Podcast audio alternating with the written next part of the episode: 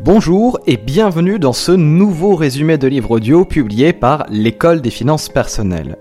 Je m'appelle Thibaut Aigle et je suis le fondateur de l'école dont la mission consiste à vous aider à améliorer votre éducation financière. Ce résumé audio est publié dans le cadre du Cercle de Vinci, une communauté d'apprentissage privé proposée par l'École des finances personnelles, dont l'objectif est de permettre à ses membres d'améliorer leur réflexion en pensant de manière pluridisciplinaire et en construisant leur propre réseau de modèles mentaux. Nos membres regroupent notamment des investisseurs, des entrepreneurs, des dirigeants, des indépendants et plus généralement des professionnels ambitieux dont le dénominateur commun est la soif d'apprendre et l'amélioration personnelle. Des personnes qui souhaitent mieux comprendre comment le monde fonctionne, prendre de meilleures décisions et vivre une vie meilleure. Pour plus d'informations sur le Cercle de Vinci, rendez-vous sur www.cercledevinci.fr. Ce mois-ci, nous vous proposons le résumé audio du livre More Than You Know de Michael Mauboussin. More Than You de Michael Mauboussin a été sélectionné par le Cercle de Vinci dans le cadre de nos travaux de recherche et d'identification des modèles mentaux à maîtriser pour mieux comprendre le monde des affaires et de l'investissement.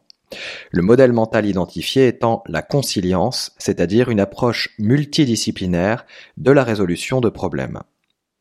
Le thème du livre est une approche multidisciplinaire du monde des affaires et de l'investissement qui doit permettre au lecteur de porter un regard plus réaliste sur l'économie et la finance et d'améliorer sa prise de décision. L'objectif de l'auteur est de montrer que l'économie et les marchés financiers sont des systèmes complexes adaptatifs et qu'il faut les étudier comme tels. Ce changement de paradigme, qui achève de remettre en question le paradigme de la finance moderne, doit permettre de comprendre les marchés de manière beaucoup plus intuitive en les mettant en rapport avec des données empiriques concordantes. La promesse du livre est simple mais difficile à mettre en pratique. Vous serez un meilleur investisseur, un meilleur dirigeant, parent, ami, une meilleure personne, si vous approchez les problèmes en adoptant une approche multidisciplinaire. La plupart des occupations professionnelles encouragent un certain degré de spécialisation et certaines professions mettent l'accent dessus, sans parler bien sûr de la contrainte du temps et des différentes tâches quotidiennes. La plupart des gens apprécient la valeur de la pensée multidisciplinaire, mais ils la voient surtout comme quelque chose de gratifiant, pas nécessairement comme un préalable essentiel pour réussir.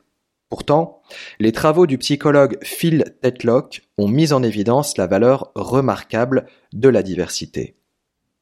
Dans son livre Expert Political Judgment, Tetlock rapporte qu'il a interrogé des centaines d'experts pour leur demander de faire des prévisions au sujet d'événements économiques et politiques sur une quinzaine d'années. Il a ensuite effectué le suivi des résultats réels obtenus. Les experts n'ont pas été particulièrement brillants dans leurs prévisions. Mais Tetlock a découvert que certains étaient meilleurs que d'autres. Ce qui a permis aux meilleurs de faire la différence, ce fut leur manière de penser. Les experts avaient quelques connaissances de base sur des sujets variés, les penseurs multidisciplinaires ont obtenu des meilleurs résultats que ceux qui étaient spécialisés dans un domaine en particulier. Les deux sources qui ont inspiré l'auteur en matière de pensée multidisciplinaire sont l'approche de l'investissement par les modèles mentaux, notamment préconisés par Charlie Munger, et l'Institut de Santa Fe, une communauté de recherche basée au Nouveau-Mexique et dédiée à une collaboration multidisciplinaire sur des thèmes relatifs aux sciences naturelles et aux sciences sociales. La résolution de problèmes n'est pas une question de quotient intellectuel. Comme le fait remarquer Munger, les travaux de Charles Darwin, qui ont révolutionné notre manière de voir le monde, sont davantage le reflet de sa méthode de travail que de son intellect pur. Aux yeux de l'auteur, l'apport majeur de l'Institut de Santa Fe a été de montrer que le marché boursier est un système complexe adaptatif. Ce paradigme a permis à l'auteur de remettre en question tout ce qu'il sait au sujet de la finance, la rationalité des agents, la notion de risque et de rendement, etc., et de comprendre les marchés de manière beaucoup plus intuitive en les mettant en rapport avec des données empiriques concordantes. More Than You Know est organisé en essais indépendants les uns des autres et traite des différentes facettes de l'investissement. Ces essais auront ainsi été regroupés en quatre parties distinctes. Première partie, philosophie d'investissement. Deuxième partie, psychologie de l'investissement. Troisième partie, innovation et stratégie concurrentielle. Et enfin, quatrième et dernière partie, science et théorie de la complexité. Enfin, à propos de l'auteur, vous devez savoir que Michael Mauboussin est directeur de la recherche chez Blue Mountain Capital Management. Il était auparavant directeur du département de stratégie financière monde pour Crédit Suisse, au sein duquel il conseillait ses clients en matière de valorisation et de gestion de portefeuille. Mauboussin est également professeur de finance à la Columbia Business School et membre du board de l'Institut de Santa Fe. Résumé du livre More Than de Michael Mauboussin. Troisième partie, innovation et stratégie concurrentielle. Les investisseurs doivent comprendre l'innovation car il s'agit du mécanisme de base qui fait le tri entre les entreprises qui ont du succès et celles qui échouent. Le problème posé par l'innovation est le suivant, bien que la plupart des investisseurs reconnaissent que les entreprises qui réussiront demain seront très différentes de celles qui dominent leur marché aujourd'hui, les changements qui conduisent à ce type de renversement sont souvent petits et incrémentaux. C'est la raison pour laquelle, à moins que vous ne réfléchissiez sérieusement aux effets cumulatifs de l'innovation, vous ne serez pas en mesure de détecter les petits changements et vous finirez par investir dans les entreprises qui ont dominé leur marché mais ne seront plus en mesure de le faire à l'avenir. L'innovation est un processus inévitable, la conséquence d'une approche modulaire d'idées existantes. Un autre principe clé de l'innovation consiste à prendre en compte la résistance au changement de l'être humain. En tant qu'investisseurs, nous avons tendance à extrapoler les tendances déjà en place, ce qui revient la plupart du temps à faire nos évaluations en partant du principe que les entreprises qui réussissent, comme celles qui ne se portent pas bien, continueront ainsi à l'avenir. Le dernier thème abordé par l'auteur concerne la manière de gérer le changement. Lorsque de nouveaux marchés émergent, il est quasiment impossible de faire le tri entre les bonnes et les mauvaises stratégies. On constate alors que différentes stratégies sont testées et que le marché dicte ensuite quelles sont celles qui sont finalement viables. Il en résulte un certain nombre de stratégies prometteuses, mais cela engendre un coût significatif synonyme de nombreux échecs. Plutôt que de voir ces échecs comme indésirables, nous devons les considérer comme une partie vitale de la recherche de business model. Les investisseurs ont besoin d'évaluer le processus d'innovation pour un certain nombre de raisons. D'abord, notre niveau général de bien-être matériel dépend largement de l'innovation. Ensuite, l'innovation est au cœur de la destruction créatrice, un processus au cours duquel les nouvelles technologies et les entreprises se succèdent les unes aux autres. Une innovation plus rapide signifie plus de succès ou d'échecs pour les entreprises. Nous sommes aujourd'hui plus riches sur le plan global que nous ne l'étions il y a plusieurs centaines ou plusieurs milliers d'années, en dépit de ressources en matières premières pourtant limitées quantitativement. L'explication avancée par l'économiste Paul Romer est assez simple. Nous avons appris progressivement à rendre les matières premières de plus en plus précieuses. L'exploitation des ressources physiques comme moteur de la création de richesses a été remplacée par les idées et les formules permettant de les manipuler. Romer fait ainsi la distinction entre deux parties du processus de création de richesse. D'un côté, la découverte de nouvelles instructions, de nouvelles idées ou formules, et d'un autre côté, leur mise en application. De nouvelles instructions ne valent rien tant que personne n'est en mesure de les mettre en application efficacement. Les implications sont importantes. La première est la différence entre ce que les économistes appellent les biens rivaux et les biens non rivaux. Les biens rivaux regroupent par exemple les automobiles, les stylos et les chemises, des biens dont la consommation par une personne empêche la consommation par d'autres. Les biens non rivaux regroupent les biens dont la consommation par une personne n'empêche pas la consommation par d'autres. C'est le cas par exemple des logiciels dont le fonctionnement ne dépend pas de ressources limitées et qui permettent ainsi d'envisager une croissance forte pour l'entreprise qui en détient les droits. La deuxième implication concerne la définition de l'innovation. Puisque cette dernière représente une approche modulaire d'idées existantes, plus les modules existants sont nombreux, plus les opportunités de résoudre des problèmes le sont également. La dernière implication est la suivante, des modules d'idées plus nombreux conduisent à plus d'innovation, ce qui conduit finalement à un taux de croissance plus rapide. Pour les entreprises qui dépendent largement des ressources physiques, les coûts associés à la rareté conduisent à des déséconomies d'échelle et, in fine, à une taille et une croissance limitée. Les entreprises qui créent de la connaissance n'ont pas à faire face aux mêmes obstacles, même si elles peuvent elles aussi avoir leurs propres enjeux. Dans un monde où les idées règnent en maître, la taille n'est plus le facteur de croissance numéro un. Dans son livre provocateur How the Future Catches You, Juan Enriquez retrace l'évolution de la communication symbolique humaine. Après la Seconde Guerre mondiale, nous avons connu une révolution majeure avec l'avènement du langage binaire et digital. Ce dernier a permis d'encoder tout type d'informations, des mots à la musique en passant par le génome humain. Du fait de sa simplicité, le langage digital permet de coder, de transmettre et de décoder très rapidement. Il permet également de maintenir une fidélité remarquable au message d'origine et est très facile à stocker. Le langage digital est un facteur clé pour l'innovation. Grâce à sa flexibilité, nous pouvons identifier, combiner et assembler les modules d'idées à un rythme sans précédent. Les changements dans le secteur de la santé, par exemple, vont s'accélérer à mesure que les scientifiques réussiront à combiner digitalisation, connaissances biologiques, la cartographie du génome, et une plus grande puissance informatique.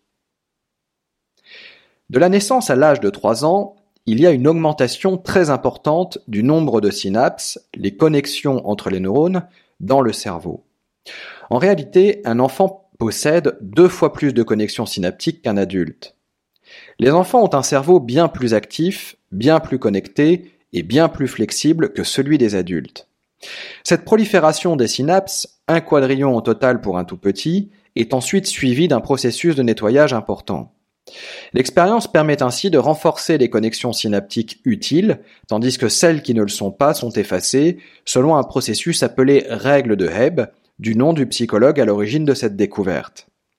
Ce processus de surproduction de synapses et de nettoyage peut paraître particulièrement coûteux en termes de composants neuronaux et d'énergie. Mais la recherche a en réalité montré que cette approche était la plus flexible et la plus fiable en termes de préservation de l'information. Ce processus de développement neuronal alternant surproduction et nettoyage semble très similaire à ce qui se produit lorsqu'un nouveau marché émerge. La compréhension de ce processus procure trois avantages aux investisseurs. D'abord, ce modèle d'innovation se base sur une théorie solide et testée empiriquement. Ensuite, le processus procure aux investisseurs une base pour comprendre les bulles et les manias. Enfin, il montre clairement que le processus d'innovation conduit souvent à des opportunités d'investissement. Dans son livre Mastering the Dynamics of Innovation, James Sutterback suggère trois phases pour décrire l'innovation sur un marché. La première est appelée phase fluide, une période durant laquelle se produisent de nombreuses expérimentations, à l'image de ce qui se produit avec la croissance des connexions synaptiques. La phase de transition se produit ensuite, durant laquelle les forces de l'évolution sélectionnent la bonne conception de produit. La phase finale est appelée phase spécifique, durant laquelle les changements apportés au produit ou au processus sont modestes, c'est ce à quoi sont confrontés la plupart des adultes. Comme dans le cas du développement neuronal, ce processus paraît coûteux, faisant se succéder multiplication des acteurs et des produits dans un premier temps, puis disparition d'un grand nombre d'entre eux dans un deuxième temps, une fois la phase de consolidation lancée. Bien que cela paraisse peu intuitif, le processus permet en réalité de déterminer la conception de produits qui correspond le mieux à l'environnement. Alors que nous passons de l'enfance à l'âge adulte, nos compétences et nos facultés s'améliorent en dépit de la baisse de nos connexions synaptiques. Ce qui se produit dans le monde des affaires est comparable car un marché continue de croître même si le nombre d'entreprises concurrentes baisse à mesure que les forces en présence sélectionnent une conception ou un processus dominant. L'autre bénéfice de cette approche est de permettre de comprendre comment le processus peut conduire à des folies spéculatives. Visualisons le cerveau d'un bébé comme un marché dans lequel chaque synapse représente une entreprise ou un entrant. Lorsque le bébé naît, le marché est en pleine effervescence car le cerveau crée de nombreuses synapses dont certaines réussiront. L'enthousiasme règne et si vous introduisez des cours, vous avez tous les ingrédients pour créer une folie spéculative. Le cours monte et de plus en plus d'investisseurs veulent eux aussi participer à ce rallye. Cela crée une boucle de rétroaction positive qui génère ainsi la fameuse bulle spéculative. Le problème, c'est que de nombreuses entreprises, comme les synapses, ne survivront pas. C'est la raison pour laquelle les investisseurs doivent prendre en compte le fait qu'il est souvent difficile de savoir quelles entreprises vont réussir à survivre durant la phase fluide. Mais il est certain que les gains procurés par l'investissement dans les entreprises qui ont survécu peuvent être très importants. L'une des pistes pour les investisseurs consiste ainsi à s'intéresser de près à la fin du processus de nettoyage, car un portefeuille composé d'entreprises survivantes présente très souvent une opportunité de rendement attractif. Comme dans la savane, il y a dans le monde des affaires une lutte permanente pour le pouvoir, voire le leadership. Dans la nature, le succès revient à transmettre vos gènes à la génération suivante. Dans le monde des affaires, le succès revient à générer des rendements économiques et des retours sur investissement supérieurs à la moyenne de vos pairs pour les actionnaires. Cette dynamique du leader et ou du challenger constitue non seulement un modèle mental pour l'innovation, mais sont également utiles pour décrire un schéma récurrent en matière de réaction de l'investisseur face à l'innovation. Les investisseurs ont en effet tendance à sous-estimer ou à surestimer les perspectives de croissance. Les marchés financiers ajoutent d'ailleurs une difficulté supplémentaire en matière de prévision. Les cours des actions reflètent les attentes collectives des investisseurs. Ces derniers ne peuvent pas se contenter de considérer l'innovation, mais doivent également évaluer la manière dont le marché la considère lui-même. C'est cette évaluation qui cache une opportunité potentielle. Nous savons désormais que les ventes d'une industrie et les bénéfices tracent une courbe en S après une rupture ou un changement technologique. La croissance commence lentement, puis augmente à un rythme soutenu et finalement s'aplanit. Les humains, et spécifiquement les investisseurs, ont tendance à privilégier la pensée linéaire. Ils font ainsi leurs prévisions en se basant sur des extrapolations du passé, ce qui ne permet pas de prendre en compte la spécificité d'une courbe en S. L'objectif évident d'un investisseur est donc d'acheter une action à un point A et de la revendre à un point B, tout en évitant l'aplanissement du taux de croissance qui se produit tout en haut de la courbe en S. Les travaux réalisés par Geoffrey Moore, y compris son best-seller intitulé The Gorilla Game, procurent un cadre permettant d'anticiper cet aplanissement en discutant des points d'inflexion de la courbe et en mettant au point des stratégies pour identifier les gagnants potentiels. L'identification des points d'inflexion est cruciale car l'accélération de l'innovation que nous connaissons aujourd'hui implique que les cycles économiques et de vie des produits se rétrécissent. Cela signifie également davantage d'opportunités pour les investisseurs qui doivent se montrer plus souples pour anticiper les révisions de croissance à venir. Dans un environnement complexe au sens systémique, comme celui des affaires et de l'investissement, le succès n'a rien à voir avec les nombres, mais bien plus avec le développement de stratégies permettant d'atteindre des objectifs de long terme. Si vous faites la comparaison avec les joueurs d'échecs, le maître international Bruce Pandolfini a notamment pu observer quatre comportements qu'adoptent fréquemment les champions d'échecs et qui peuvent nous être utiles pour mettre au point une stratégie qui prend en compte aussi bien le court terme que le long terme. Premièrement, n'anticipez pas trop, la plupart des champions d'échecs n'anticipent que quelques coups à l'avance, réfléchir au-delà est une perte de temps car l'information est incertaine. Deuxièmement, imaginez plusieurs possibilités et révisez-les continuellement si la situation le justifie. Les grands joueurs visualisent leur prochain coup sans nécessairement le jouer. Vous ne devez jamais jouer le premier bon coup qui vous vient à l'esprit, mettez-le sur votre liste et demandez-vous s'il y a un coup à jouer encore meilleur. Troisièmement, Sachez qui sont vos concurrents. Être bon aux échecs requiert que vous soyez capable de comprendre la psychologie de votre adversaire. Les grands joueurs cherchent à en apprendre le plus possible sur leurs adversaires et interprètent chacun de leurs mouvements. Quatrièmement, cherchez les petits avantages. Votre objectif est d'avancer vos pions sans que votre adversaire ne se rende compte de ce que vous êtes en train de faire. C'est l'accumulation des petites victoires qui vous permet in fine de prendre le contrôle.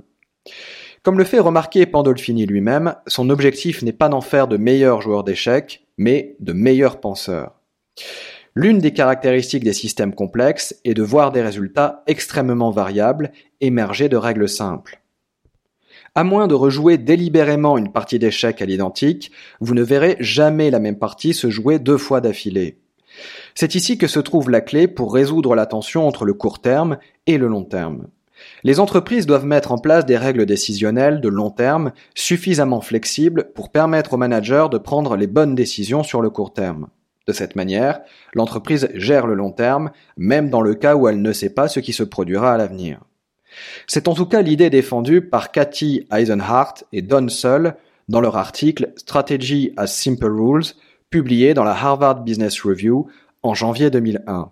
Le principe à retenir est simple, les entreprises ne doivent pas adopter des stratégies complexes, mais plutôt suivre des règles simples qui définissent une direction sans pour autant s'y enfermer.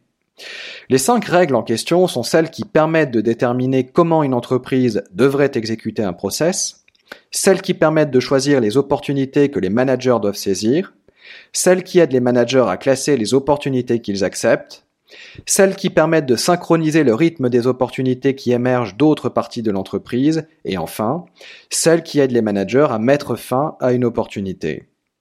Les entreprises qui suivent ces règles simples peuvent ainsi aussi bien gérer le long terme que le court terme.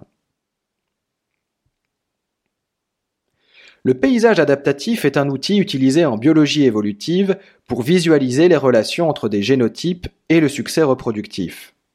Le paysage adaptatif est une représentation de la fitness d'organismes, d'espèces ou de populations sous forme d'une carte topographique. Cette fitness, encore appelée valeur sélective, est une mesure relative de la survie et de la reproduction. Le paysage adaptatif est représenté sur deux axes. Si l'axe vertical représente la fitness des organismes, l'axe horizontal peut représenter soit le génotype, soit le phénotype de ceux-ci. Les génotypes similaires entre eux sont dits proches les uns des autres, alors que ceux qui sont différents sont dits éloignés les uns des autres. L'ensemble de tous les génotypes possibles, leur degré de similarité et leur valeur de fitness associée est appelé un paysage adaptatif. Du point de vue d'une entreprise, la fitness est équivalente à son potentiel de création de valeur. Chaque entreprise opère dans un paysage rempli de pics de rendement élevés et de creux destructeurs de valeur. La topologie du paysage dépend des caractéristiques de l'industrie au sein de laquelle l'entreprise opère. L'amélioration de la fitness n'est ni une question d'intelligence, ni une question de force, mais plutôt une question de capacité d'adaptation. Cela passe pour les entreprises par la formulation et l'exécution de stratégies créatrices de valeur, avec pour objectif des rendements de long terme les plus élevés possibles. Les paysages adaptatifs offrent un cadre de réflexion intéressant pour le monde des affaires. Quelle que soit l'entreprise considérée, vous devez répondre à deux questions. Première question, à quoi ressemble le paysage adaptatif de l'entreprise considérée? Deuxième question, l'entreprise poursuit-elle les bonnes stratégies pour améliorer sa fitness, autrement dit sa valeur économique, en fonction de son paysage? Pour répondre à la première question, il faut avoir à l'esprit qu'il existe trois types de paysages stable, accidenté et mouvant. Premièrement, les paysages stables. Certaines industries ont des paysages adaptatifs relativement stables. Les entreprises génèrent alors des rendements économiques supérieurs à la moyenne uniquement lorsque les forces cycliques leur sont favorables. C'est le cas notamment des entreprises qui opèrent dans les secteurs des télécoms, de l'électricité, des producteurs de matières premières, des biens de consommation non durables et des, et des S2IC. Elles ne peuvent améliorer leur paysage qu'en faisant mieux que leurs concurrents. Deuxièmement, les paysages accidentés. Le paysage adaptatif fluctue pour ces industries, mais les changements sont plus imprévisibles que rapides. Certaines entreprises sont plus performantes que d'autres, c'est le cas notamment des entreprises qui opèrent dans les secteurs des services financiers, du commerce de détail, de la santé, etc. Ces industries risquent de perdre leur paysage en raison de la possible émergence d'une technologie disruptive. Troisième type de paysage, les paysages mouvants. Ce groupe contient des entreprises qui sont très dynamiques avec des modèles d'affaires en évolution une certaine incertitude et des offres de produits en changement permanent. C'est le cas notamment des entreprises qui vendent des logiciels, de l'industrie génomique, du secteur de la mode et de la plupart des startups. Les rendements peuvent être très élevés, mais sont souvent très fluctuants. Une fois que vous avez une idée claire du paysage adaptatif dans lequel se trouve l'entreprise, vous pouvez alors déterminer le processus stratégique adapté pour en maximiser la valeur sur le long terme. Le consultant Eric Beinhocker suggère deux stratégies pour améliorer le paysage adaptatif d'une entreprise. La première consiste à effectuer des petits sauts, c'est-à-dire franchir de petites étapes incrémentales pour se rapprocher d'un pic. L'amélioration d'un process entre typiquement dans cette catégorie. La deuxième consiste à effectuer de grands sauts, c'est-à-dire des mouvements discontinus qui peuvent catapulter une entreprise vers un pic plus élevé ou la laisser dans un creux plus bas. Une acquisition majeure ou l'investissement dans un produit naissant entrent dans cette catégorie. La bonne stratégie à adopter dépend de la nature du paysage de l'entreprise. Par exemple, il est préférable, dans une industrie stable, de privilégier l'amélioration continue de processus. Les grands sauts sont généralement coûteux en argent et en énergie. De même que pour la stratégie, les outils financiers et les structures organisationnelles doivent être choisis en fonction du paysage adaptatif de l'entreprise. L'analyse classique par les flux de trésorerie actualisés est adaptée aux entreprises qui opèrent dans des paysages stables. Une approche centralisée du management est efficace dans la mesure où les activités du secteur sont souvent clairement définies. Il en est différemment des paysages accidentés et mouvants pour lesquels différentes options stratégiques doivent être poursuivies, notamment dans la perspective de saisir des opportunités d'entreprises créatrices de valeur. L'état de quasi-faillite généralisée des systèmes de retraite des pays occidentalisés permet de tirer une conclusion précieuse pour les investisseurs. Il est extrêmement difficile de gérer un système lorsque les données sous-jacentes changent en permanence. Vous ne pouvez pas tirer de conclusion à partir des moyennes passées car elles ne représentent pas avec précision les moyennes actuelles. Cette erreur est souvent faite par les investisseurs lorsque ces derniers décident par exemple d'appliquer des PER calculés à partir d'une moyenne historique à la valorisation actuelle du marché ou d'une action individuelle. Les moyennes des ratios passés ne peuvent s'appliquer que s'ils décrivent avec justesse les circonstances actuelles. La non-stationnarité est un concept crucial pour analyser une série temporelle, d'autant plus dans des disciplines comme la climatologie ou la finance. L'idée de base est que pour que les moyennes soient comparables dans le temps, il faut que les propriétés statistiques de la population soient les mêmes ou stationnaires. Lorsque les données ne sont pas stationnaires, appliquer des moyennes passées à la population actuelle peut conduire à des conclusions erronées. L'analyse théorique et empirique des PER suggère que ces derniers ne sont probablement pas stationnaires.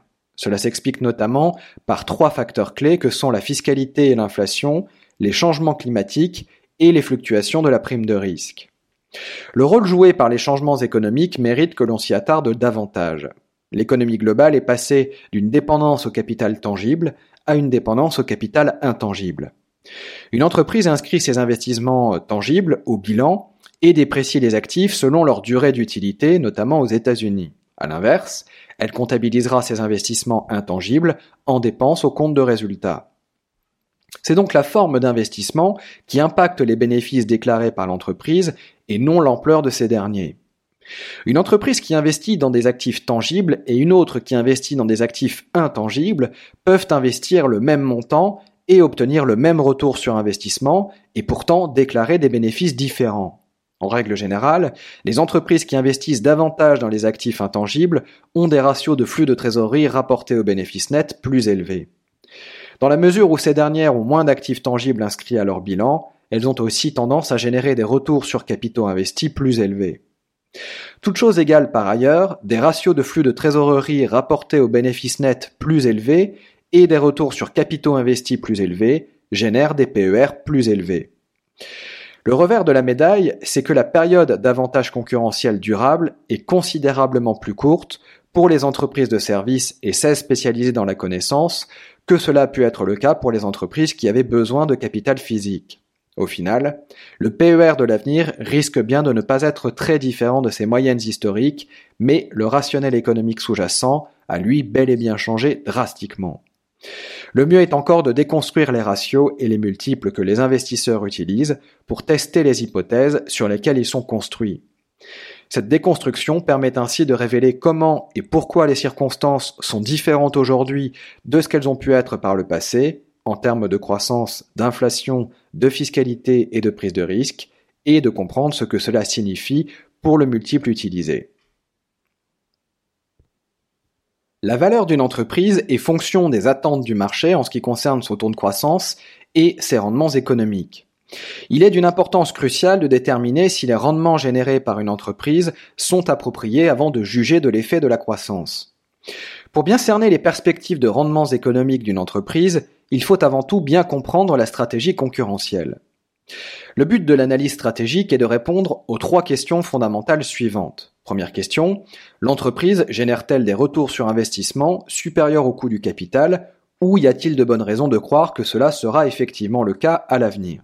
Deuxième question, si les rendements sont supérieurs au coût du capital, pour combien de temps l'entreprise peut-elle les conserver ainsi? Troisième question. Une fois qu'une entreprise voit ses rendements chuter en dessous du, du coût du capital, quelle est la probabilité que cette dernière réussisse à les faire repasser au-dessus? Une théorie microéconomique empiriquement bien documentée est l'idée que le retour sur investissement d'une entreprise finit par revenir au coût du capital avec le temps. Il s'agit en réalité d'une des manifestations du retour vers la moyenne.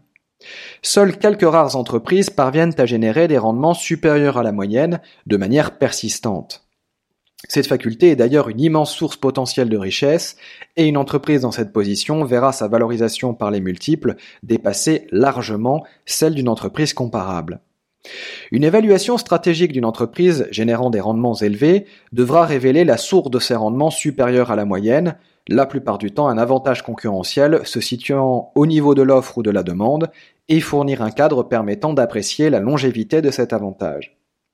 Les cours des actions reflètent les attentes et la clé pour générer des rendements de long terme supérieurs à la moyenne est d'anticiper avec succès les changements de prévision.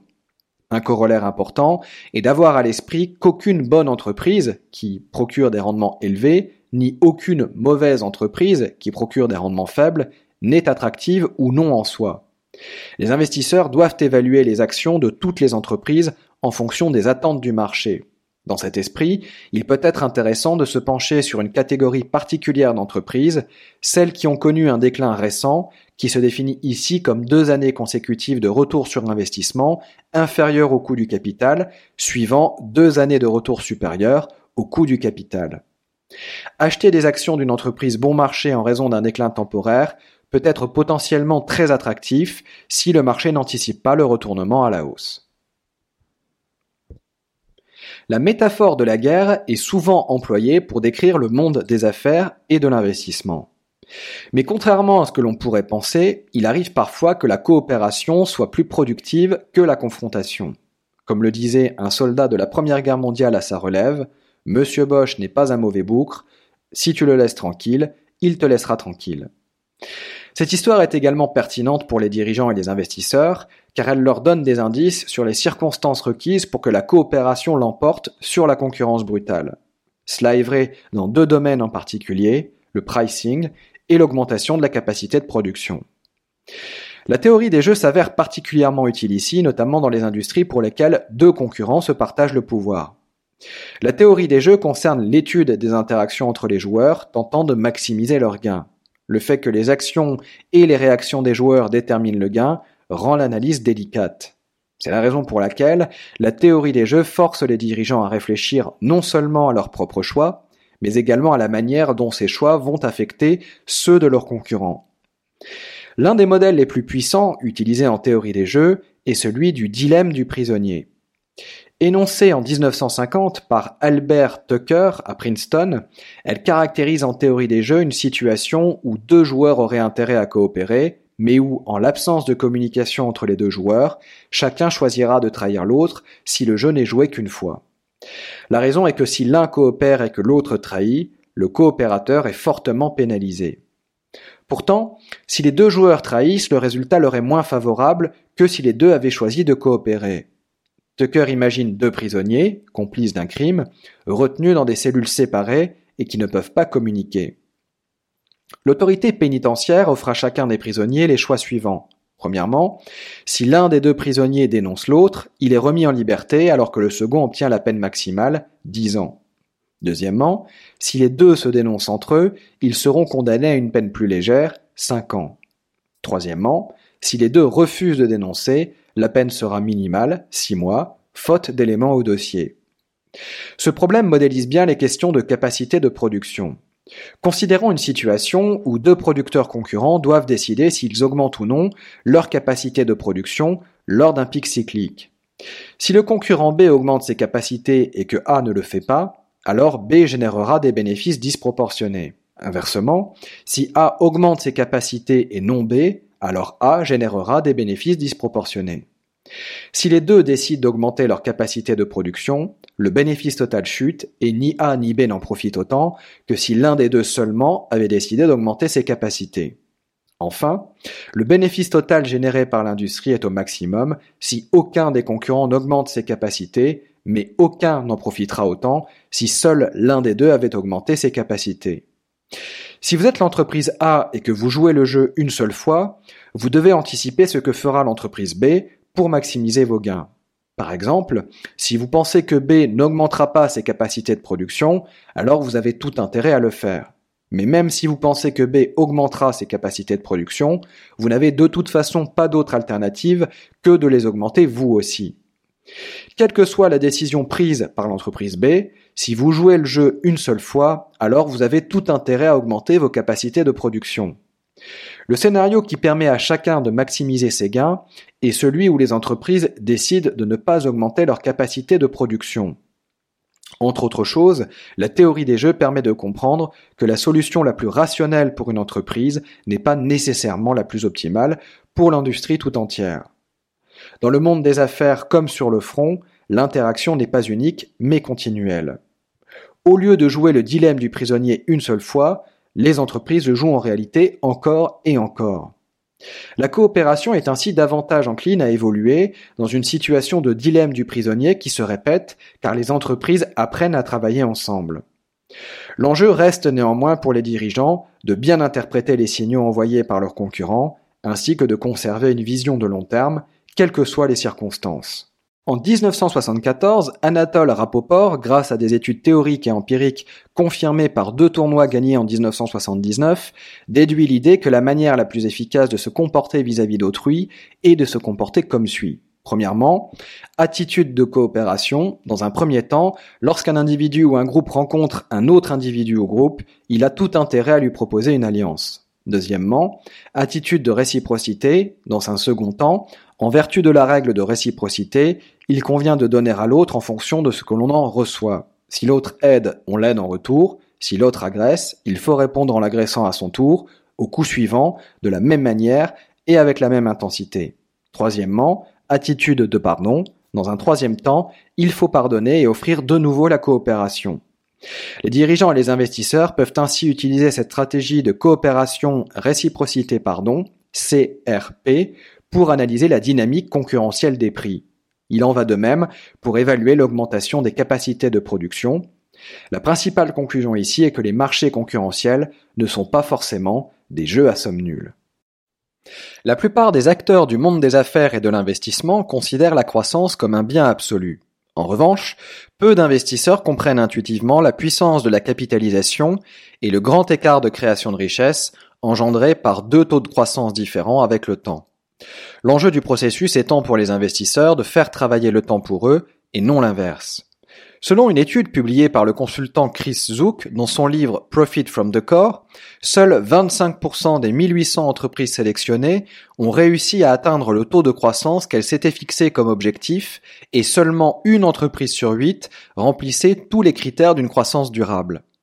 À mesure que les entreprises croissent, les taux de croissance à deux chiffres deviennent extrêmement difficiles à maintenir.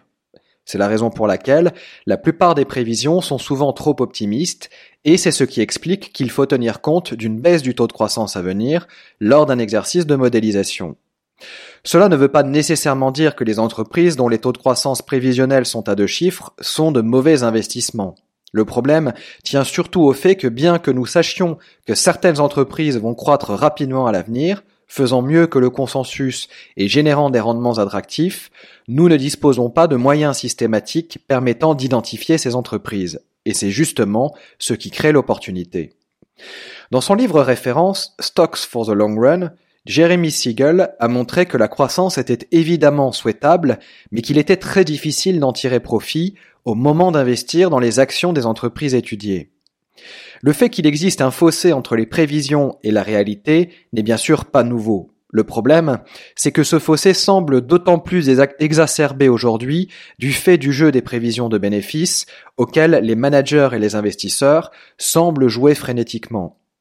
Les dirigeants cherchent à satisfaire les prévisions des analystes, ce qui les encourage à réviser leurs attentes à la hausse et incite ainsi les dirigeants à rechercher encore plus de croissance par n'importe quel moyen. Les investisseurs et les managers doivent avoir des attentes raisonnables. Les recherches empiriques montrent qu'il est très difficile de maintenir une croissance durable rapide, en particulier pour les grandes entreprises. Plutôt que de rechercher la croissance à tout prix, les investisseurs ont davantage intérêt à se concentrer sur les idées d'investissement pour lesquelles la valeur attendue est favorable et l'opportunité de gain dépasse le risque de moins-value. Quatrième partie, science et théorie de la complexité. Ces dernières années, de nombreux scientifiques ont démontré la valeur de la pensée multidisciplinaire. Physiciens, psychologues et experts de la complexité ont, les uns après les autres, apporté leur pierre à l'édifice de notre compréhension des marchés financiers. L'un des meilleurs exemples qui soit en matière de systèmes complexes adaptatifs est celui du marché action.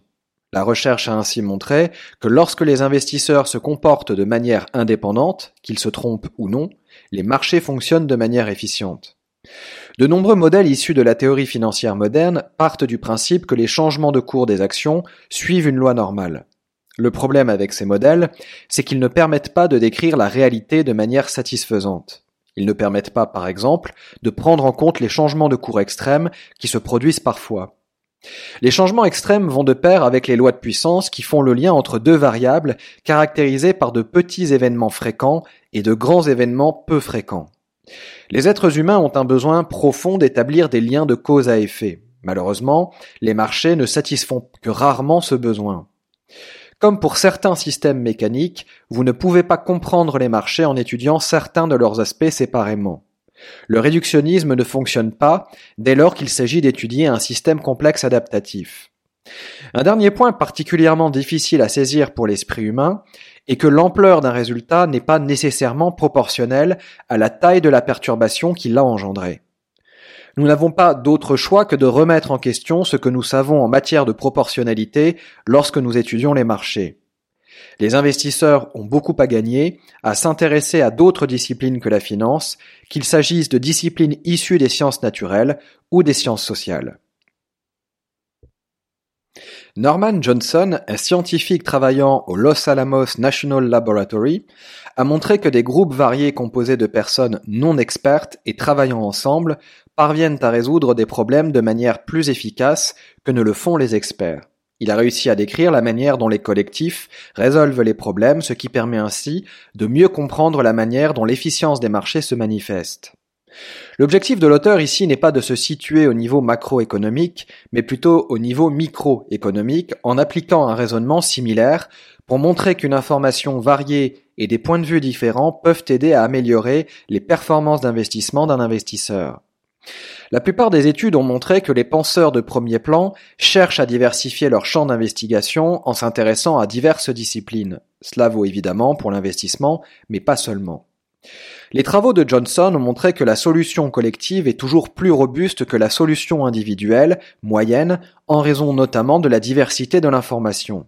Cela vaut par exemple pour les fourmis. Pour assurer leur survie, certaines d'entre elles quittent la colonie à la recherche de nourriture. Elles ont également la faculté de suivre les traînées de phéromones laissées par d'autres fourmis avant elles. Dans un premier temps, elles se dispersent au hasard. Lorsque les fourmis qui trouvent de la nourriture reviennent à la colonie, elles laissent une traînée de phéromones que leurs congénères peuvent suivre. Les études ont montré que ce processus permet aux fourmis de trouver régulièrement le chemin le plus court vers la nourriture. Ce qui est particulièrement intéressant ici, c'est que les fourmis interrompent périodiquement leur suivi de l'itinéraire principal et se mettent à recommencer le processus de recherche. Elles sont programmées pour trouver un équilibre entre l'exploitation d'une source de nourriture connue et l'exploration de la prochaine source de nourriture. En d'autres termes, elles sont programmées pour rechercher la diversité. Le message de Norman Johnson est crucial pour les investisseurs. Dans un système bien défini, les experts sont utiles car ils procurent des solutions basées sur des règles. Dans un système complexe, en revanche, un groupe d'individus résout souvent un problème mieux qu'un seul individu, quel que soit son degré d'expertise. Pour être expert d'un système complexe, vous avez besoin de deux qualités essentielles. D'abord, vous devez être capable de créer une simulation dans votre esprit vous permettant de concevoir et de sélectionner des stratégies. Ensuite, vous devez enrichir votre système mental avec de l'information provenant de sources diverses.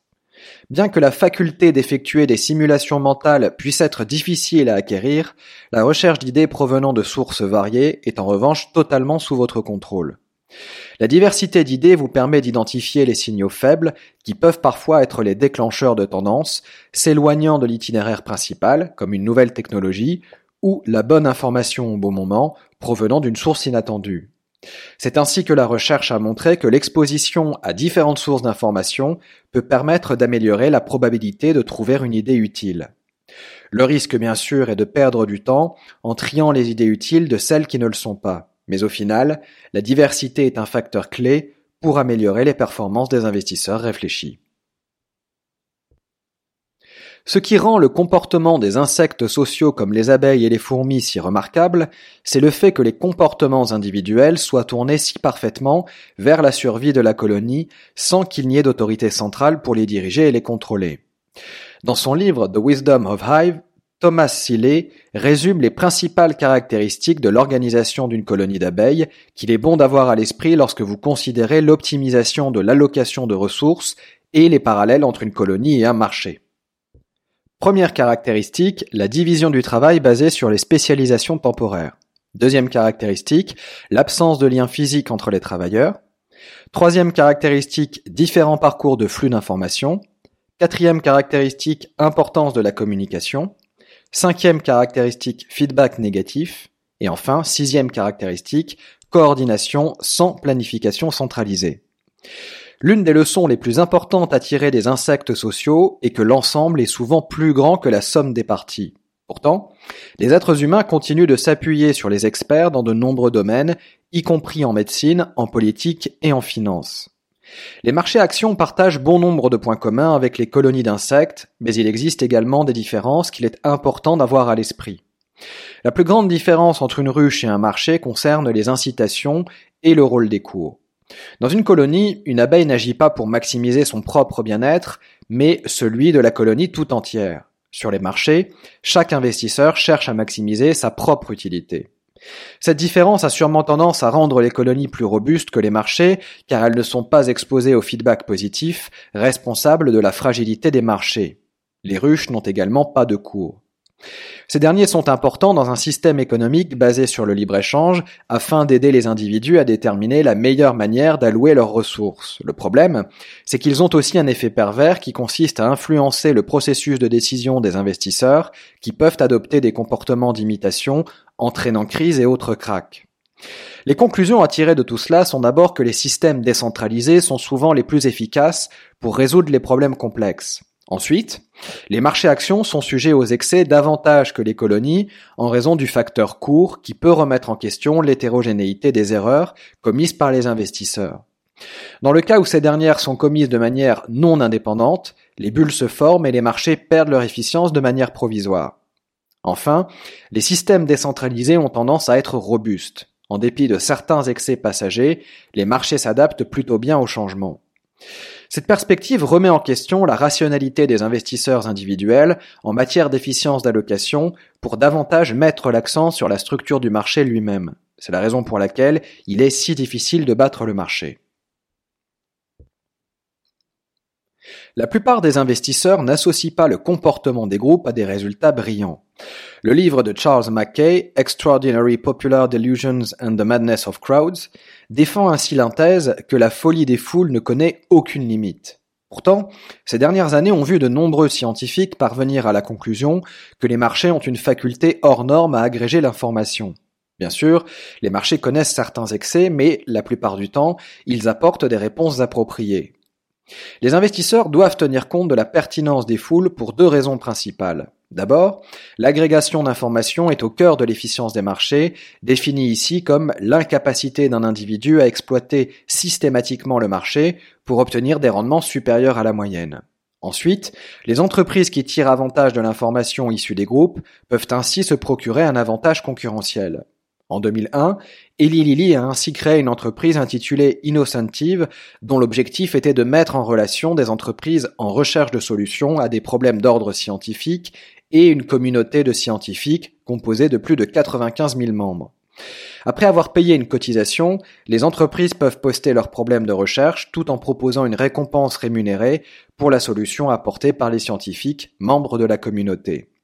C'est ainsi que des entreprises bien établies comme Procter Gamble font appel à l'entreprise car certains problèmes difficiles ne peuvent être résolus en interne selon le directeur de la recherche et développement Larry Huston. Grâce à Innocentive, P&G a pu jouir d'un taux de succès de 45% pour le premier groupe de problèmes postés, un taux bien supérieur au tiers que l'entreprise s'était fixé comme objectif principal. Une autre faculté des groupes est de plutôt bien anticiper l'avenir. Des scientifiques employés par l'entreprise Hewlett-Packard ont ainsi démontré que même de petits groupes étaient capables de faire de meilleures prévisions que des individus seuls. Les marchés actions n'ont ni horizon temporel ni valeur spécifique. C'est pourquoi les investisseurs sont enclins à l'imitation car ils peuvent générer des bénéfices supplémentaires en revendant leurs titres à quiconque accepte de payer un prix plus élevé. Dit différemment, l'une au moins des trois conditions qui permettent une bonne agrégation de l'information, l'hétérogénéité de groupe, n'est pas respectée. Néanmoins, la folie des foules représente davantage l'exception que la règle, et les investisseurs qui comprennent comment et pourquoi les marchés sont efficients comprendront également mieux comment et pourquoi ils peuvent ne pas l'être. De même, les investisseurs capables d'identifier les entreprises qui utilisent intelligemment les groupes peuvent ainsi se créer un avantage durable en matière d'investissement. Dans sa lettre aux actionnaires publiée en 2001, Warren Buffett fait la distinction entre l'expérience et l'exposition.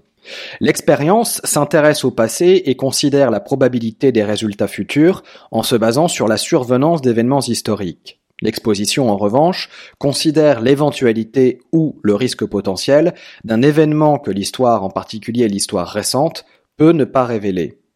Comme indiqué précédemment, la théorie financière moderne ne prend pas en compte les événements de nature extrême. Elle considère que les variations de cours suivent une loi normale. C'est ainsi qu'en matière de gestion du risque, des modèles tels que la VAR, Value at Risk, doivent permettre de quantifier la perte maximale qu'un portefeuille peut subir compte tenu d'une probabilité donnée. Ce modèle est basé principalement sur l'écart type, qui mesure ainsi les variations de cours d'un actif par rapport à son cours moyen. Le problème, c'est que si le changement de cours ne suit pas une loi normale, alors l'écart type peut rapidement devenir une mesure du risque particulièrement trompeuse. Et les recherches empiriques ont montré que les cours étaient effectivement loin de suivre une loi normale, comme en attestent par exemple les valeurs extrêmes qui surviennent bien plus fréquemment que ne le prend en compte la théorie. Ce schéma de fonctionnement faisant se succéder de nombreux petits événements et quelques événements d'ampleur beaucoup plus large n'est pas spécifique au cours des actifs. C'est en réalité une caractéristique partagée par tous les systèmes en état de criticalité auto-organisée. L'auto-organisation est le résultat d'une interaction entre les agents individuels, dans ce cas les investisseurs, et ne requiert aucun organe de contrôle. Un état critique désigne un état pour lequel les petites perturbations peuvent conduire à des événements de différentes natures. La criticalité auto-organisée décrit des systèmes aussi variés que les tremblements de terre, les phénomènes d'extinction et les embouteillages le facteur permettant d'expliquer ces failles épisodiques pour les marchés financiers est la diversité des acteurs. Lorsque cette diversité est respectée, les marchés sont efficients. Inversement, les marchés deviennent fragiles dès lors que cette dernière est brisée et que les investisseurs agissent de manière similaire. Ce qu'il faut retenir ici, c'est que la pensée classique qui consiste à relier la cause et l'effet risque d'induire les investisseurs en erreur, en effet, l'une des caractéristiques essentielles des systèmes auto-organisés est que la taille de la perturbation et celle de l'événement qui en résulte peuvent ne pas être reliées de manière linéaire. Des inputs de petite taille peuvent ainsi conduire à des événements à grande échelle, ce qui réduit, ce qui réduit à néant tout espoir d'identifier les causes de tous les effets. Autre point crucial à retenir, la relation qui relie risque et rendement est décrite comme linéaire par les théories financières modernes, alors que la non-linéarité est endogène au système critique auto-organisé, comme le marché action. Les investisseurs doivent garder à l'esprit qu'une grande partie de la théorie financière moderne ne reflète tout simplement pas la réalité du monde financier réel. Enfin, il faut retenir que les investisseurs qui construisent des portefeuilles en utilisant les mesures statistiques habituelles peuvent être amenés à sous-estimer le risque, cela est d'autant plus vrai pour les portefeuilles qui utilisent le levier financier. Une bonne manière de naviguer dans un monde où les événements de nature extrême peuvent se produire est d'évaluer dans un premier temps les attentes actuelles représentées par le cours d'un actif et de considérer ensuite différentes fourchettes de valeurs et les probabilités associées. Ce processus permet ainsi aux investisseurs de donner un poids aux événements potentiellement extrêmes. Soit le jeu de pile ou face suivant, un joueur et une banque. Le joueur parie une mise initiale. La banque encaisse la mise du joueur. On lance une pièce de monnaie. Si face apparaît, la banque paie un euro au joueur et on arrête le jeu. Sinon, on relance la pièce. Si face apparaît, la banque paie 2 euros et on arrête le jeu. Sinon, on relance la pièce. Si face apparaît, la banque paie 4 euros au joueur et ainsi de suite. Donc si face apparaît pour la première fois au énième lancé, la banque paie 2 puissance n-1 euro au joueur. Quelle est la mise initiale du joueur pour que le jeu soit équitable, c'est-à-dire pour que ni la banque ni le joueur ne soient avantagés par ce jeu? Il faut calculer le gain moyen espéré du joueur au cours d'une partie. Pour que le jeu soit équitable, la mise initiale du joueur doit être égale à l'espérance de gain. Pour mettre en évidence l'aspect paradoxal de ce problème, il faut considérer que quelle que soit la mise initiale, l'espérance mathématique de gain est positive et même infinie pour le joueur. Pourtant, tout Kidam soi-disant sain d'esprit refusera de jouer à un tel jeu si la mise initiale est trop élevée. Ce comportement, d'apparence irrationnelle, est à l'origine de la notion d'aversion au risque. Il a été surnommé le paradoxe de Saint-Pétersbourg et a été ainsi présenté pour la première fois par le mathématicien Daniel Bernoulli en 1738 qu'il a formalisé sous la forme de fonction d'utilité. Cette formalisation n'est pas totalement satisfaisante, mais le paradoxe permet néanmoins de tirer deux idées concrètes pour les investisseurs. La première est que la distribution des rendements générés par les marchés actions ne suit pas le schéma décrit par la théorie financière moderne. C'est évidemment une idée cruciale en matière de gestion du risque, d'efficience des marchés et de sélection d'actions. La deuxième idée concerne la valorisation des actions de croissance. Qu'êtes-vous prêt à payer aujourd'hui pour une entreprise qui peut rapporter gros mais avec une probabilité faible? Cette question est d'autant plus cruciale dans le monde actuel qui se caractérise par des migrations de valeurs et des rendements croissants. Nous l'avons vu précédemment, la distribution des cours des actifs ne suit pas une loi normale. Les systèmes naturels, comme le marché action puisqu'il est composé d'êtres humains, sont fractales et suivent de ce fait une loi de puissance. Dans son livre Why Stock Markets Crash, le géophysicien Didier Sornet défend la thèse que les distributions des marchés actions comprennent deux populations différentes. Le corps, qui peut être modélisé en suivant la théorie financière moderne, et la traîne, qui repose sur des mécanismes complètement différents. En ce qui concerne la valorisation des actions de croissance, un article de David Durand publié en 1957 et intitulé Growth Stocks and the Petersburg Paradox met en avant l'importance de prendre en compte le concept de régression vers la moyenne au moment de procéder à l'évaluation d'un actif. S'il faut effectivement se montrer prudent au moment d'investir, les leçons du paradoxe de Saint-Pétersbourg sont d'autant plus d'actualité que l'un des principaux enjeux auxquels sont confrontés les investisseurs consiste à savoir comment sélectionner les cibles dont la probabilité est faible mais l'impact immense. Et à ce sujet, la théorie financière moderne n'a pas grand-chose à apporter.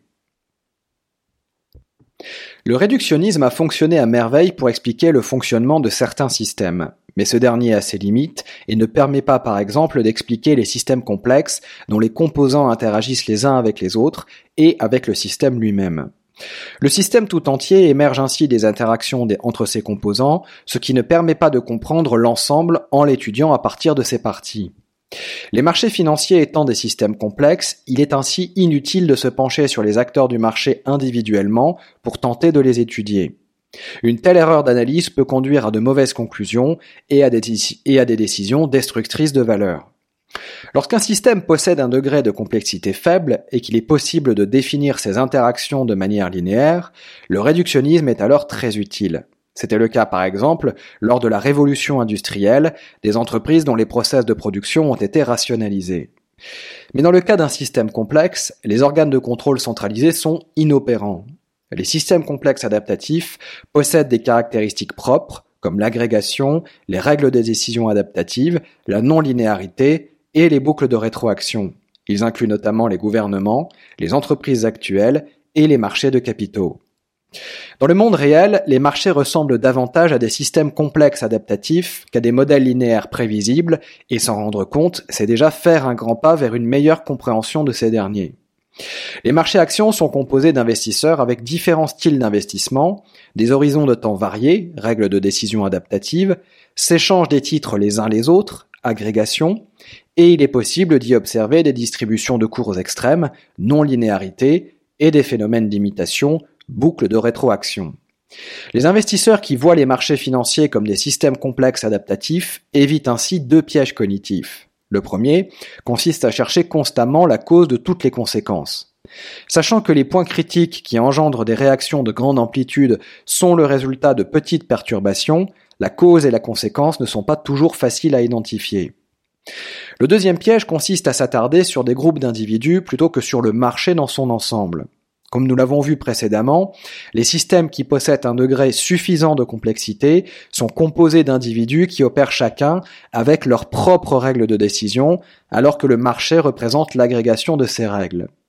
L'heuristique peut être précieuse pour gagner du temps dans la prise de décision, mais elle peut également induire en erreur. L'une des facettes de la prise de décision réalisée avec succès consiste à comprendre les différents biais cognitifs auxquels nous sommes confrontés pour en réduire l'impact.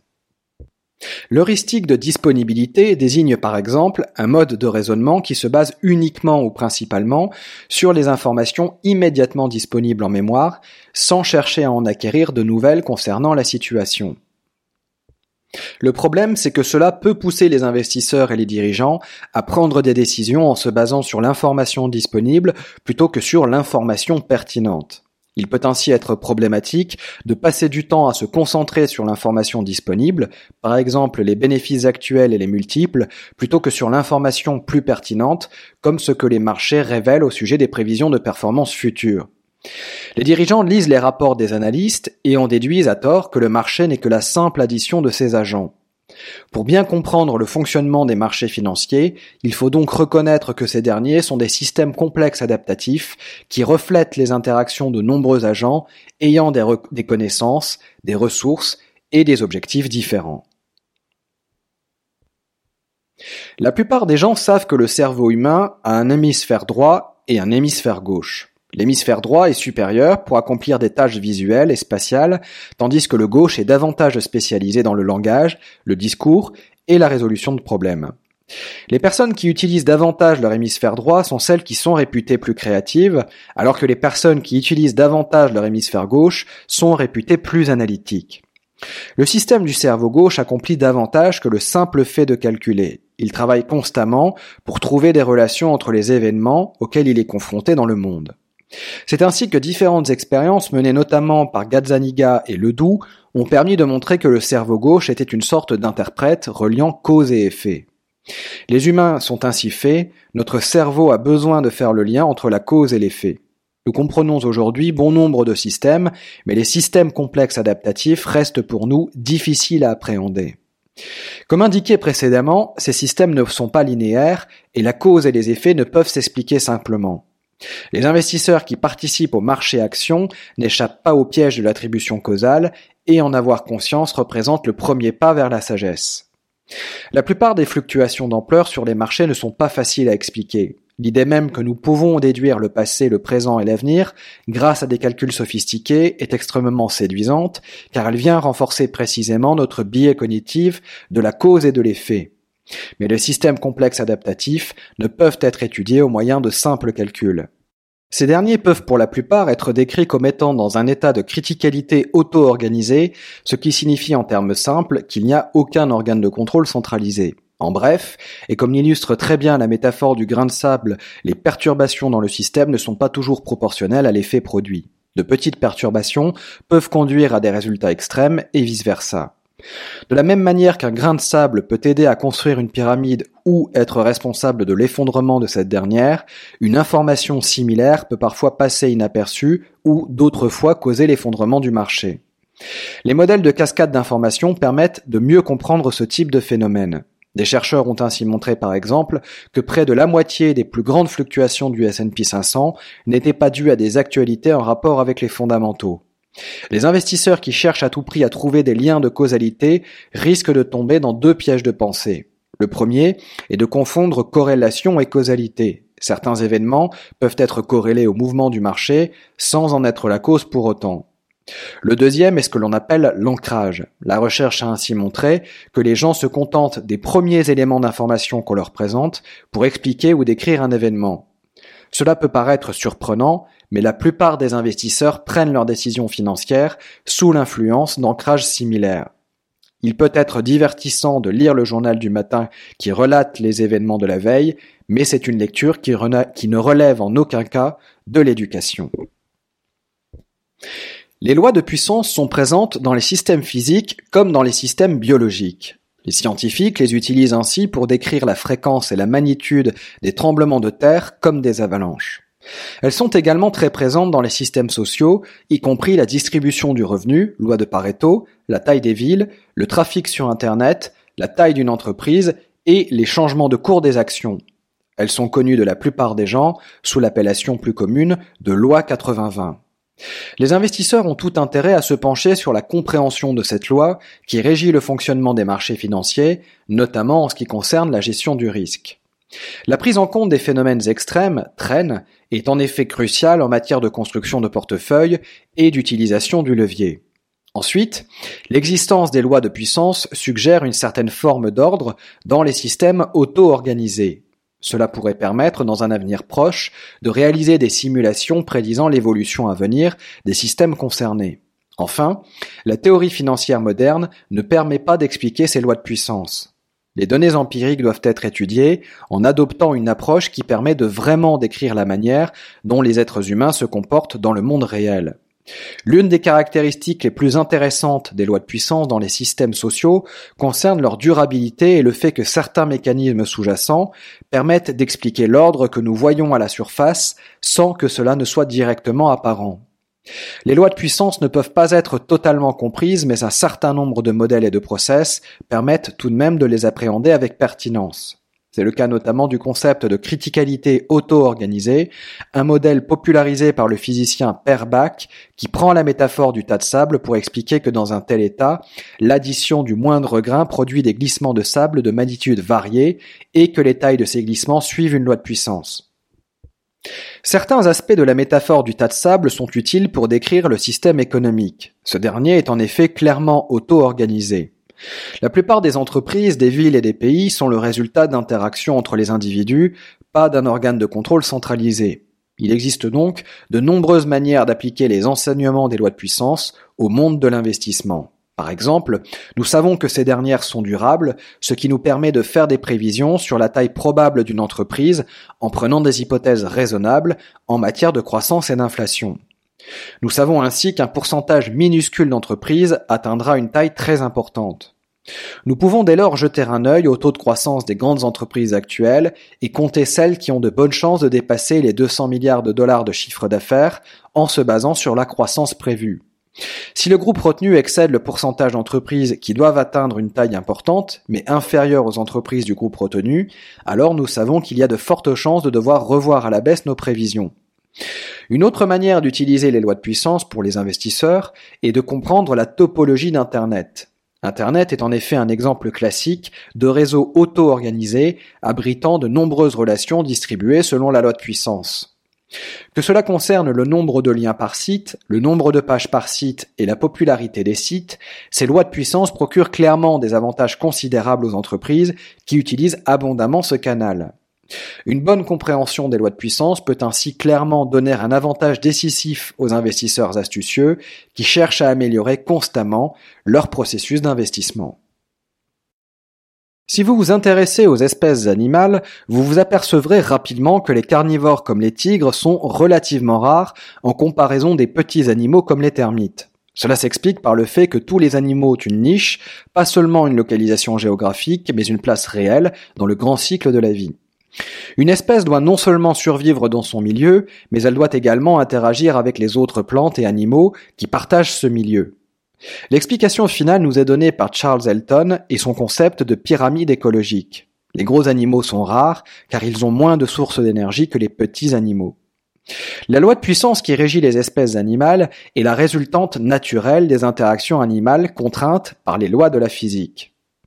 Quel rapport avec les marchés financiers? Eh bien, les investisseurs doivent prêter attention à ces distributions pour trois raisons. Première raison, les entreprises comme les espèces opèrent dans des niches. Étudier ces niches et la manière dont elles changent peut donner des indications précieuses sur le potentiel de croissance d'une entreprise. Deuxième raison, de nombreux travaux ont montré que la variance des taux de croissance est plus petite pour les grandes entreprises que pour les petites entreprises. La croissance des grandes entreprises finit souvent par plafonner, ce qui conduit inévitablement à des sous-performances sur les marchés une fois que les investisseurs décident de réviser leurs prévisions. Troisième raison, les investisseurs extrapolent souvent les taux de croissance passés pour faire leurs prévisions, ce qui conduit fréquemment à des déceptions en matière de rendement pour les entreprises qui ne peuvent pas répondre aux attentes. Les investisseurs qui connaissent ces modèles de croissance peuvent ainsi éviter de tomber dans le piège des attentes irréalistes. L'idée que les entreprises doivent trouver leur niche n'est évidemment pas nouvelle. Le message principal à retenir ici est que les environnements et par extension les niches changent avec le temps en raison des développements technologiques, des changements de législation et des entrées et des sorties dans l'industrie. C'est la raison pour laquelle la taille optimale pour une entreprise peut ne pas être figée pour une industrie particulière et que le fait de comparer les valorisations d'entreprises qui ont des modèles économiques différents n'a pas de sens. La plupart des industries suivent un cycle de vie identifiable. Au début, l'industrie connaît une croissance substantielle et des entrées nombreuses. Ensuite, ce sont les sorties et les rendements économiques élevés qui succèdent à cette phase, suivis par une décélération graduelle de la croissance. Arrivées à maturité, les entreprises connaissent une croissance et des rendements économiques proches de l'équilibre concurrentiel. Et les grandes entreprises ont tendance à être des entreprises matures.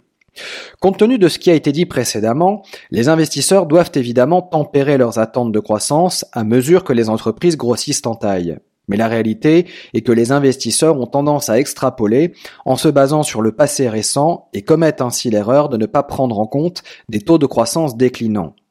Les investisseurs intelligents doivent prendre en compte les lois sous-jacentes qui régissent l'économie et les marchés pour ne pas tomber dans le piège de la surestimation au moment de réaliser leurs prévisions.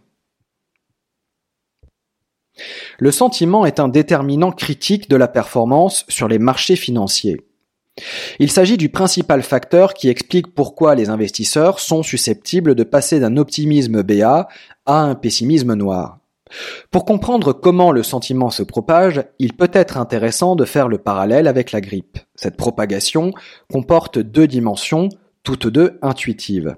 La première concerne le degré de contagion, la rapidité avec laquelle une idée se répand. La deuxième concerne le degré d'interaction, la fréquence avec laquelle les gens se croisent. Si vous combinez la contagion avec l'interaction, vous obtenez une épidémie. Et vous vous en doutez, la représentation graphique de la propagation d'une idée et celle d'une maladie se ressemblent fortement. Les cours des actions reflètent les actions collectives des autres, mais nous n'avons pas tous le même potentiel pour être influencés. Ce que l'on appelle le seuil d'adoption représente le nombre de personnes qui doivent s'engager dans une activité avant que nous ne décidions de les rejoindre. Les extrêmes de marché font passer le sentiment avant le seuil d'adoption de la plupart des investisseurs. De tels extrêmes peuvent créer par définition les conditions d'un revirement de sentiment. En outre, les chercheurs ont montré qu'en raison de nos réseaux de communication modernes et bon marché, les idées peuvent se répandre en cascade à travers les réseaux sociaux plus rapidement que jamais. Les médias de masse ne font que renforcer cette interconnectivité. Les modèles multi-agents des marchés basés sur les lois de puissance offrent non seulement des résultats en accord avec les faits empiriques, mais s'accommodent également des écarts périodiques entre les cours et la valeur. La meilleure manière de voir le marché consiste sans doute à se souvenir de la métaphore de Benjamin Graham, qui décrit ce dernier en le personnalisant et en l'appelant Monsieur le marché. Il insiste bien sûr sur son côté schizophrène et, comme Warren Buffett, rappelle qu'il ne faut tout simplement jamais tomber sous son influence. Le message ici est que le cours et la valeur peuvent parfois diverger l'un de l'autre, mais les investisseurs qui se concentrent sur le cours risquent d'éprouver des difficultés émotionnelles au moment de faire la distinction entre les deux.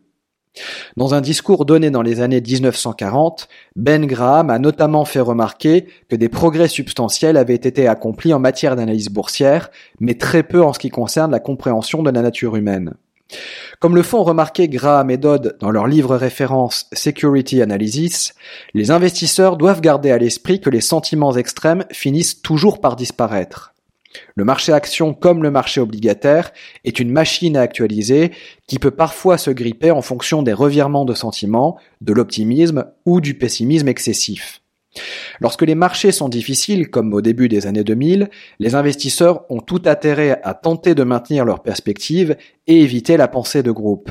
En particulier, il peut être utile de se souvenir de l'histoire et de considérer plusieurs scénarios pour calibrer ses attentes en conséquence. Les fractales sont si répandus dans la nature que les scientifiques les associent souvent au système auto-organisé.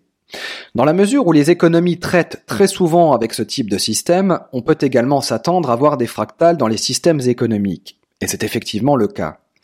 La self-affinité, ou la ressemblance des parties et de l'ensemble, est une autre caractéristique majeure des fractales. C'est le cas par exemple d'un chou-fleur, qui ressemble à une grosse bosse dans l'ensemble, composée de plusieurs bosses de plus petite taille, qui se ressemblent toutes visuellement. Les cours des actions sont également fractales. Après quelques ajustements, les données paraissent identiques que vous étudiez les changements de cours mois après mois, semaine après semaine ou jour après jour.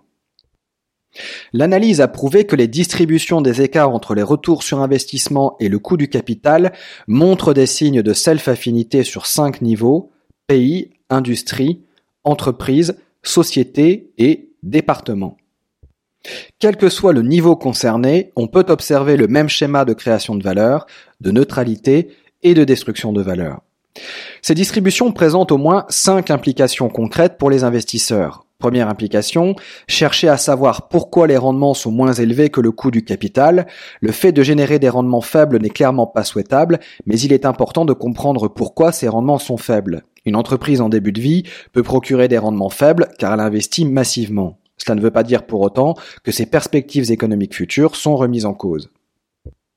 Deuxième implication, chercher à identifier des changements de rendement, positifs et négatifs, qui ne sont pas anticipés par le marché. La recherche empirique a montré que les changements de rendement sont fortement corrélés aux changements de cours des actions.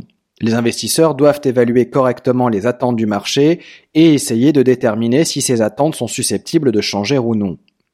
Troisième implication, déterminer la longévité potentielle de l'excès de rendement. La régression vers la moyenne est une force puissante en matière de rendement économique. Les entreprises qui procurent des rendements élevés doivent tôt ou tard faire face à une concurrence accrue, ce qui a tendance à faire baisser leur rendement. Savoir déterminer la durée de vie de l'excès de rendement est évidemment essentiel. Quatrième implication, la stratégie compte. Cette dernière revient à arbitrer au mieux les coûts d'opportunité pour décider ce qui doit être fait et ce qui ne doit pas être fait. Une bonne stratégie doit permettre à l'entreprise de poursuivre des activités qui lui permettent de générer des rendements supérieurs au coût du capital.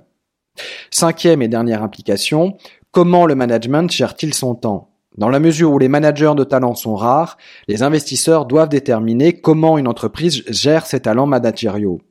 Ils doivent dans un premier temps cartographier la création de valeur de différentes entreprises et déterminer si oui ou non l'entreprise alloue intelligemment ses ressources managériales. L'amélioration des données et des outils d'analyse a permis aux chercheurs de découvrir de l'ordre dans des systèmes qui étaient auparavant perçus comme désordonnés. L'intuition de l'auteur étant que la self-affinité démontrée par les écarts de rendement est caractéristique des propriétés auto-organisatrices du monde des affaires internationales. La conciliance aura très certainement un rôle majeur à jouer pour nous permettre d'avancer dans notre connaissance de l'investissement. En l'état actuel des connaissances, de nombreuses questions restent sans réponse. Par exemple, la plupart des modèles stratégiques ne permettent pas de savoir quelle stratégie est susceptible de fonctionner ou non dans différentes circonstances. Les idées que les chercheurs collecteront en se penchant sur les travaux de leurs confrères spécialisés dans d'autres disciplines et la collaboration entre ces derniers ne peut que nous permettre d'améliorer notre compréhension du monde des affaires et de l'investissement. Une approche multidisciplinaire peut nous aider à améliorer nos connaissances dans des domaines tels que la prise de décision, neurosciences, les statistiques et l'évolution des marchés financiers, loi de puissance, les modèles multi-agents, la théorie des réseaux et les flux d'informations, la croissance, la distribution de la taille et la simulation. L'un des enjeux majeurs pour les investisseurs de long terme concerne le feedback. Les études ont montré que les feedbacks clairs et récurrents permettent aux professionnels de s'améliorer dans des domaines probabilistes, comme cela est le cas pour les pilotes qui s'entraînent sur des simulateurs de vol. Sans doute cela constitue-t-il une piste de réflexion supplémentaire pour permettre aux investisseurs d'améliorer leurs compétences, tout comme l'idée que les réponses aux questions laissées en suspens ne pourront être apportées qu'en pensant de manière pluridisciplinaire. Ce résumé audio est publié dans le cadre du Cercle de Vinci, une communauté d'apprentissage privé proposée par l'École des finances personnelles, dont l'objectif est de permettre à ses membres d'améliorer leur réflexion en pensant de manière pluridisciplinaire et en construisant leur propre réseau de modèles mentaux. Nos membres regroupent notamment des investisseurs, des entrepreneurs, des dirigeants, des indépendants et plus généralement des professionnels ambitieux dont le dénominateur commun est la soif d'apprendre et l'amélioration personnelle. Des personnes qui souhaitent mieux comprendre comment le monde fonctionne, prendre de meilleures décisions et vivre une vie meilleure. Pour plus d'informations sur le Cercle de Vinci, rendez-vous sur www.cercledevinci.fr.